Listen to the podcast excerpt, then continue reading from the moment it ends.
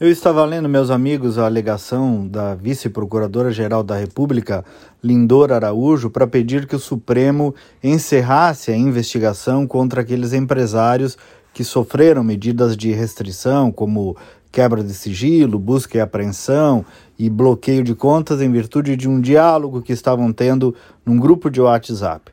Procuradoria da República, para o entender bem, nós estamos falando então do Ministério Público ou seja, aquele que acusa. E o que aquele que acusa é, diz ao STF sobre a decisão do ministro Alexandre de Moraes nessa questão. O MP lista uma série de irregularidades e abusos na condução da operação, com ausência de competência do ministro relator para analisar o caso, violação ao sistema processual acusatório, ausência de requisitos previstos em lei que autorizam as medidas, além de desproporcionalidade, carência de justa causa e atipicidade das condutas narradas, ou seja, entendimento de que não houve crime, ilicitude das provas coletadas e das delas derivadas, e por último, constrangimento ilegal. Constrangimento ilegal.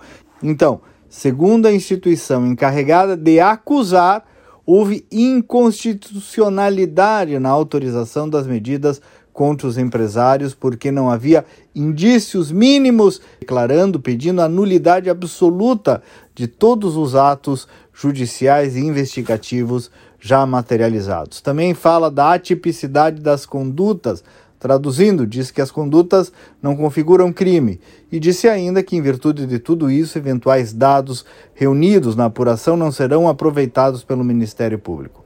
A decisão, tomada no mesmo dia, algumas horas depois, o Moraes, ministro, apontou que o recurso foi apresentado fora do prazo e aí sequer analisou. Vejam, saindo dessa questão, entrando noutra desse final de semana, o ministro do TSE impede Bolsonaro de usar imagens dos atos oficiais de 7 de setembro na propaganda eleitoral.